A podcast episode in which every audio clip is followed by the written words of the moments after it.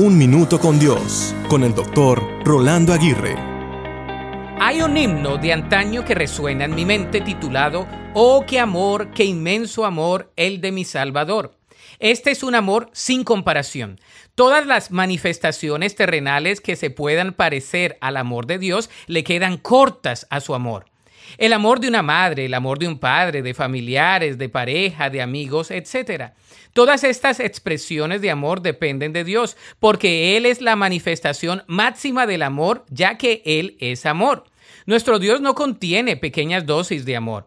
Él es en sí amor. Su amor es inagotable, es eterno, es incondicional e inquebrantable. Su amor no tiene límites. ¿Has experimentado este tipo de amor? Si no lo has vivido, nunca es tarde. El amor de Dios está disponible en todo tiempo y se transfiere de generación en generación. El amor de Dios es vivencial, trascendental y fundamental. Su amor es vital. Es más, aquel que no ha conocido este tipo de amor se ha perdido de lo mejor en la vida. Hoy Dios nos abraza con su inmenso amor. No importa la situación que estés pasando, descansa en el amor de Dios. Él desea darte este tipo de amor. ¿Lo quieres o lo rechazas?